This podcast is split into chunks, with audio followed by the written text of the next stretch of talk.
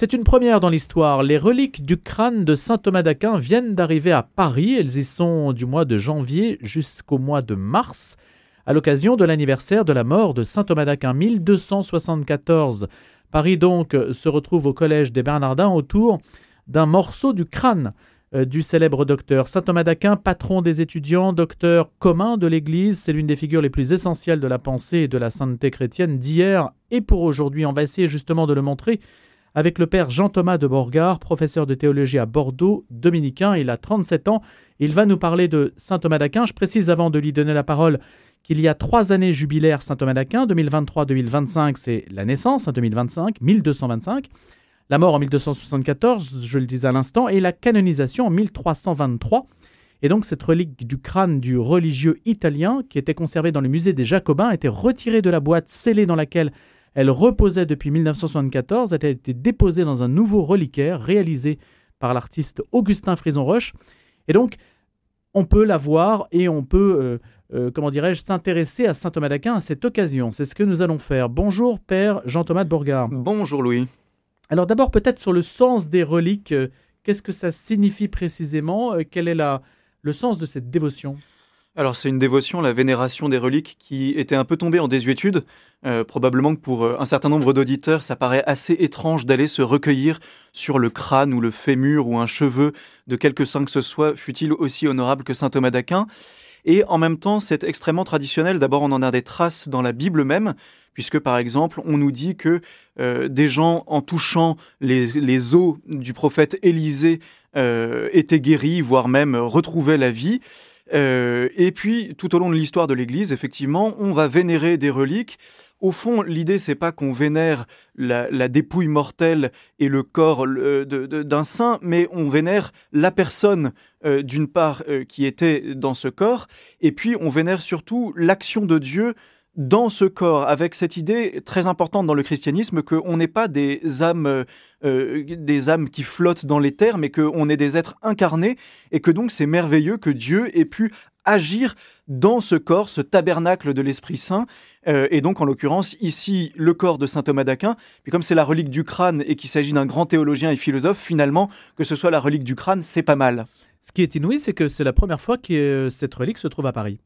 Alors oui, en fait, euh, là, pendant ces trois années, euh, le crâne de Saint Thomas va se balader un petit peu. C'est une rock star un peu. Il fait une tournée à la Michael Jackson ou Madonna. Euh, pourquoi? Parce que, ben oui, il y a ces trois centenaires et, euh, et il se baladait pas tellement jusque-là parce que, évidemment, c'est un peu précieux.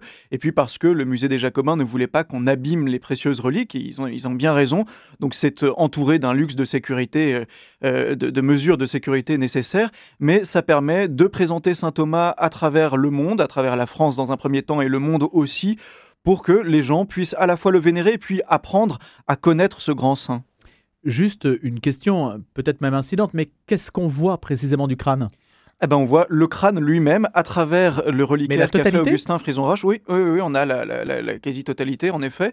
Euh, je me souviens que mon, un de mes neveux est passé quand le crâne était à Bordeaux et s'est étonné que le crâne de saint Thomas soit si petit pour un homme aussi intelligent. J'ai fait remarquer qu'effectivement, un crâne, si on enlève la chair, les, cheveux, etc., oui, c'est forcément petit et puis que c'est pas forcément corrélé au niveau d'intelligence.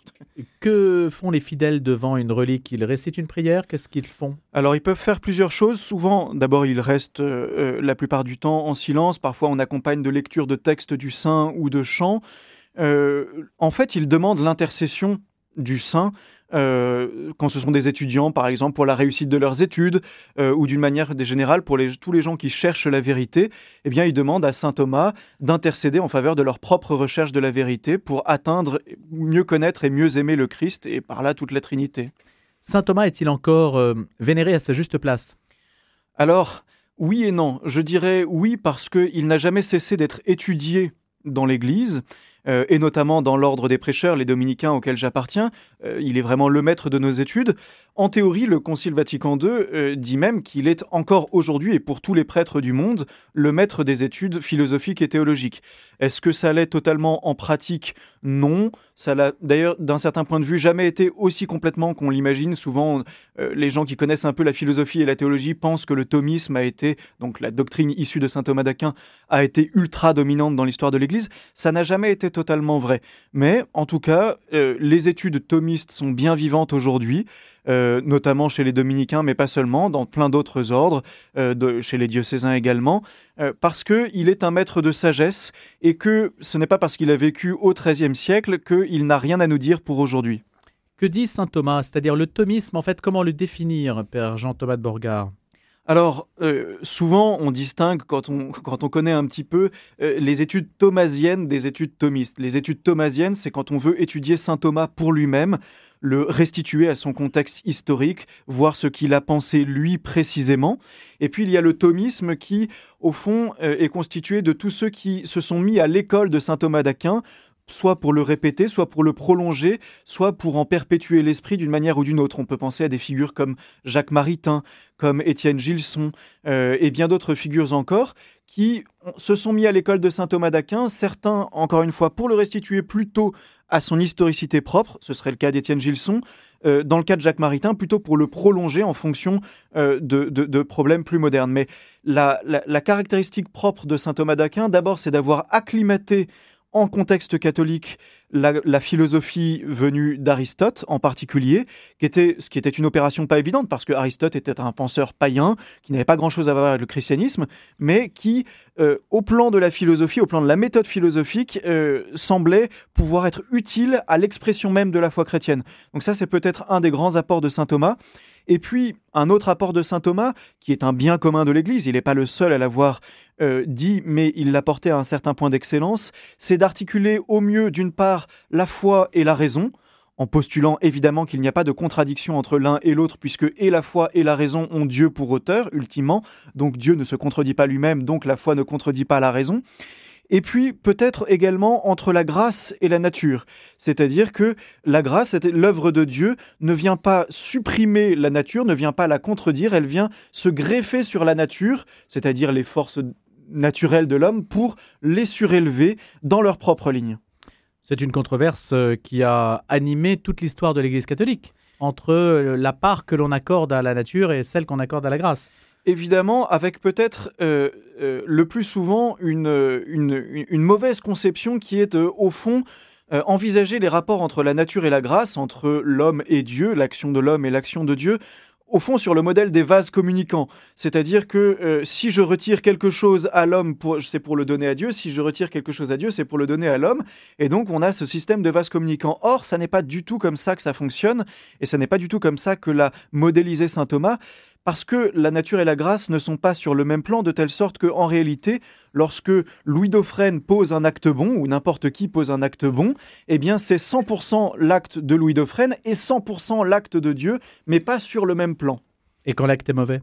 Et quand l'acte est mauvais, alors là, c'est, la difficulté. Et c'est difficile à entendre. Bah, c'est vous qui prenez parce que le péché, c'est la seule chose que, qui nous est totalement attribuable parce que Dieu n'a aucune part au péché. Mais sur l'idée que Dieu sur la croix a sauvé l'humanité pour de bon et que donc mes actes, en fait, ne contribuent pas à mon salut dans la mesure où Dieu a racheté tous les péchés.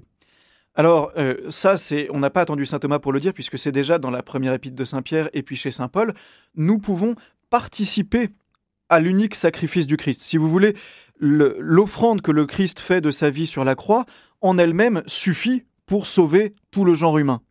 Et toutefois, parce que nous ne sommes pas des marionnettes et que Dieu ne veut pas nous sauver comme de l'extérieur sans que nous ayons aucune part à l'œuvre de notre salut, il nous a donné de participer, chacun selon notre mode, euh, à notre propre salut en nous associant à l'œuvre du Christ. Et c'est ça qui est très beau, c'est que, par exemple, si euh, euh, ce matin, euh, il, vous arrive de subir quelque chose, un petit malheur, eh bien, vous pouvez offrir ce petit malheur et ainsi participer d'une part à votre propre salut et puis au salut des autres. Et d'une manière générale, toute notre vie théologale, toute notre vie chrétienne peut participer à l'œuvre du Christ, à l'œuvre du Christ en croix et à l'œuvre du Christ durant toute sa vie. Euh, Père Jean-Thomas de Borgard, la réforme protestante, pourquoi a-t-elle eu lieu si l'ordonnancement créé par saint Thomas était si parfait? Alors d'abord parce que, encore une fois, euh, ce il suffit pas que quelqu'un dise la vérité pour qu'elle soit crue par tous et euh, fermement établie partout. Euh, et puis parce que euh, il y avait ce courant plutôt issu de Saint Augustin, qui est un merveilleux docteur, mais qui, euh, par l'ampleur de son œuvre et peut-être dans une certaine mesure son côté moins systématique, a donné lieu à tout un tas de tentatives théologiques, dont certaines très bonnes et d'autres un peu plus discutables. la réforme protestante avait au fond cette idée que justement là, on est vraiment dans le modèle ultra concurrentiel entre de, l'action de Dieu et de l'action de l'homme, c'est-à-dire que pour mieux préserver la transcendance de l'action de Dieu et tout donner à Dieu euh, euh, avec un sens très religieux de, la transcendance de Dieu, eh bien, on va porter au minimum et peut-être à presque rien l'action de l'homme. Ça va être vrai pour l'action de l'homme en règle générale, ça va être vrai pour les sacrements, puisque du coup, euh, les sacrements, se seraient accordés trop à un moyen humain de donner la grâce, et donc ça n'est pas bon, donc on va supprimer d'une certaine manière euh, les sacrements, ou en tout cas les réduire à pas grand-chose.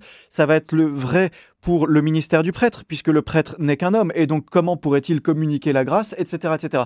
En fait, dans le protestantisme, tout l'ordre des médiations, c'est-à-dire des moyens humains euh, de la grâce, va être euh, porté au minimum pour mieux exalter Dieu. Euh, ça part d'une intention louable qui est d'exalter Dieu, mais en réalité, ce que saint Thomas nous explique et nous permet de comprendre, c'est que justement, ce qui honore le plus Dieu, c'est de montrer comment il a voulu communiquer sa bonté à travers des médiations humaines. D'une certaine manière, le fait qu'il y ait des sacrements, le fait que les, les, hommes participent à leur propre salut, ça ne retire rien à Dieu, au contraire, ça manifeste plus encore sa gloire. Ce débat n'a pas eu lieu, semble-t-il, puisque alors il a eu lieu en partie, si, puisque euh, il y avait eu un fameux débat entre un grand théologien dominicain qui était cardinal à l'époque, qui s'appelait Cachetan, qui a rencontré Luther et qui a essayé de débattre avec lui. Malheureusement, euh, l'Église est faite, l'histoire de l'Église est faite d'occasions manquées puisque ce débat a eu lieu mais n'a pas porté de fruits. Au fond, parce que d'une certaine manière, quelle que soit la justesse ou non des intentions de Luther et de celles de Cachetan, euh, à un moment, euh, les, choses étaient allées trop loin dans un certain sens pour pouvoir reculer. c'est souvent comme ça dans un débat, c'est que on est porté par la logique de son propre raisonnement jusqu'à une certaine extrémité où il devient impossible de reculer sans avoir l'air de se dédire. Et, euh, et puis par ailleurs, à un moment, forcément, les, positions deviennent des positions d'école, se figent, se durcissent de telle manière que ça devient beaucoup plus difficile de, euh, de, trouver un point d'accord. Et puis il y a l'orgueil, bien sûr. Hein. Chacun défend euh, sa propre notoriété. Il faut avoir le courage de se dédire, c'est pas facile. Thomas d'Aquin, vous l'avez dit, a assimilé Aristote. De quelle manière l'a-t-il fait? Alors il l'a assimilé de manière critique. Euh, ici, euh, je voudrais euh, dire quelque chose d'important, c'est que souvent on entend des théologiens ou des philosophes dire, après tout, ce que saint Thomas d'Aquin a fait avec Aristote au XIIIe siècle, on pourrait le faire avec telle ou telle philosophie contemporaine c'est-à-dire dire elle n'est peut-être pas nécessairement chrétienne en elle-même, mais euh, elle nous dit quelque chose qui peut servir à l'expression de la foi. En théorie, c'est tout à fait vrai. En pratique, euh, Saint Thomas ne s'est pas contenté d'assimiler Aristote tel quel, il l'a christianisé. Euh, il l'a d'ailleurs euh, un peu trituré. Aujourd'hui, on serait beaucoup plus scrupuleux vis-à-vis du respect des textes. C'est-à-dire que saint Thomas n'hésite pas de temps en temps à faire dire à Aristote bien plus qu'Aristote ne dit lui-même, parce que ça sert son propos. Et par ailleurs, Aristote avait quand même une qualité éminente euh, aux yeux de saint Thomas, c'est que Aristote d'une part, avait une grande confiance dans, dans la capacité de l'intelligence humaine à atteindre la vérité, à atteindre la réalité, ce qui n'est pas le cas de la plupart des philosophies aujourd'hui qui, au fond, nous disent qu'on ne peut pas réellement atteindre la vérité. Notre intelligence n'atteint qu'une certaine représentation de la réalité et non pas la réalité elle-même. De telle sorte que ce qu'a fait saint Thomas avec Aristote, en commentant Aristote, en le faisant servir à un propos théologique, ce n'est pas certain qu'on puisse le faire exactement dans les mêmes termes avec la plupart des philosophies modernes. En tout cas, si on le fait, il faut le faire de la même manière que saint Thomas, c'est-à-dire en le christianisant. Or, aujourd'hui, c'est beaucoup plus difficile de le faire parce qu'on a davantage euh, euh, de, scrupules à, à, instrumentaliser, il faut bien le dire, euh, hmm. un auteur, en dépit de ce que l'auteur lui-même dit de lui-même. Père Jean-Thomas de Borgard, aujourd'hui, la philosophie est dominée par la phénoménologie déjà depuis pas mal de temps, qui, à ma connaissance, se situe plutôt en rupture avec les écoles précédentes, en particulier le thomisme, qui est perçu comme surplombant, autoritaire et figé. Quel regard portez-vous sur la phénoménologie? Alors je crois que on n'est pas obligé d'opposer la phénoménologie euh, à la pensée de saint Thomas. D'ailleurs, il y a au moins un exemple fameux de quelqu'un qui a essayé de réconcilier les deux et qui n'est euh, personne d'autre que saint Jean-Paul II, qui avait une formation euh, très nettement thomiste et qui, par ailleurs, était extrêmement ouvert à la, à la phénoménologie, pardon, notamment à l'école d'un auteur qui s'appelle Max Scheller. Euh, je crois que euh, l'important, c'est que la phénoménologie, euh, comme son nom l'indique, s'intéresse aux phénomènes et ne prétend pas rendre raison de, des causalités de l'être. alors là, on, on, entre dans des choses un peu techniques. Mais... Non, mais allez-y. Ça pour dire que, au fond, on peut avoir une approche complémentaire, c'est-à-dire que la phénoménologie va s'intéresser à des choses que, auxquelles la pensée thomiste s'intéresse moins, mais probablement sur le fondement de ce que peut en dire la pensée de saint Thomas. C'était d'ailleurs tout le sens de l'encyclique Fides et Ratio, euh, publiée par Jean-Paul II, pas mal sous l'influence de Ratzinger d'ailleurs, euh, en 98 de mémoire, euh, qui disait justement on ne peut pas se passer d'une réflexion sur l'être et les causes de l'être, et ça c'est plutôt ce que l'on fait à l'école de Saint Thomas, et en même temps on peut en complément, avoir la phénoménologie qui s'intéresse euh, aux phénomènes, à la manière dont les choses sont perçues dans le vécu des personnes, etc., etc. C'est-à-dire un versant plus subjectif, euh, qui s'accorde bien avec les mentalités contemporaines, euh, auquel saint Thomas s'intéressait moins. C'est vrai que dans la tradition thomiste, on s'intéresse à l'objectivité des choses, et je pense que il est toujours bon de poser ce qui est objectif, puis de le compléter par un versant subjectif, alors qu'il est plus difficile de partir de ce qui est subjectif pour remonter à l'objectif, et surtout en phénoménologie, où au fond, on, on, s'interdit euh, d'aller plus loin que le plan des phénomènes. Pourtant, euh, la question clé d'Heidegger, c'est quand même la question de l'être. Hein. Oui, oui, oui, oui, bien sûr. Euh, et, en même temps, chez Heidegger, justement, on est le berger de l'être, comme il le dit, mais au fond, on est un berger qui, d'une certaine manière, si on veut absolument filer la métaphore, euh, euh, est, extérieur à son propre troupeau. C'est-à-dire qu'il n'y pénètre jamais. Euh, avec saint Thomas, et peut-être ça, c'est la différence que fait la confiance qu'un chrétien fait dans l'intelligence reçue par Dieu, nous avons une certaine capacité à pénétrer le mystère de l'être. et c'est extrêmement important pour une raison très simple. C'est que dans la foi, nous croyons que justement un acte de foi posé par un chrétien atteint réellement Dieu et non pas simplement une représentation de Dieu ou la perception subjective que nous avons. De telle sorte qu'il est extrêmement important d'avoir un fondement réaliste à notre pensée, sans quoi nous n'atteignons pas Dieu réellement, et alors au fond notre vie de foi c'est simplement ce que nous vivons dans notre tête, c'est la représentation que nous avons de Dieu. Elle peut être juste ou elle peut être fausse, mais en tout cas, elle n'est pas, elle n'atteint pas Dieu lui-même. Et c'est terrible de penser que toute notre vie de foi se déroule au fond sans atteindre Dieu lui-même. Finalement, euh, Père Jean-Thomas de Bourgard, aujourd'hui, on vit surtout dans les représentations. Et il y a une forme de dictature des représentations. Et ça, ça donne plus de place à un courant comme la phénoménologie qu'à un courant comme le thomisme. Oui, évidemment. Comment, euh, comment le faire revenir dans la course? Je crois que. Euh, alors là, euh, c'est presque faire un peu de la philosophie de boulevard, mais, mais, mais, mais, mais, mais, mais, on, on, va comprendre ce que je vais dire là. je crois que justement, euh, notre époque, d'une certaine manière, crève d'un épuisement de la représentation subjective. C'est-à-dire que on voit bien euh, dans le débat public, dans le débat même universitaire, que chacun est prisonnier de ses propres représentations, de sa propre subjectivité, de sa manière d'être au monde. Je suis ceci, cela, donc je pense ceci, cela. Et on voit bien qu'on n'arrive plus à confronter euh, des idées parce que chacun est prisonnier de sa propre représentation. De telle sorte que, en creux, il y a un besoin d'une pensée réaliste euh, qui, qui, qui, permet de, de, de, casser la barrière de représentation subjective pour pouvoir euh, avoir un langage commun, avoir un langage commun et, et, et, s'intéresser à l'objet et non pas seulement à, à, comment dire, au débordement des subjectivités. Et dans la vie de l'Église, ça se manifeste aussi. Euh, au sens où chacun va présenter son ressenti personnel comme la norme de la foi. Or, il y a une norme de la foi qui est objective, euh, sur laquelle viennent se greffer évidemment les ressentis personnels. Il ne s'agit pas de dire que euh, nos émotions, nos ressentis n'ont aucun intérêt ni aucune importance, mais il y a un fondement objectif de la foi qui est la norme à laquelle viennent se mesurer les expériences subjectives personnelles. Comment définir ce fondement objectif de la foi?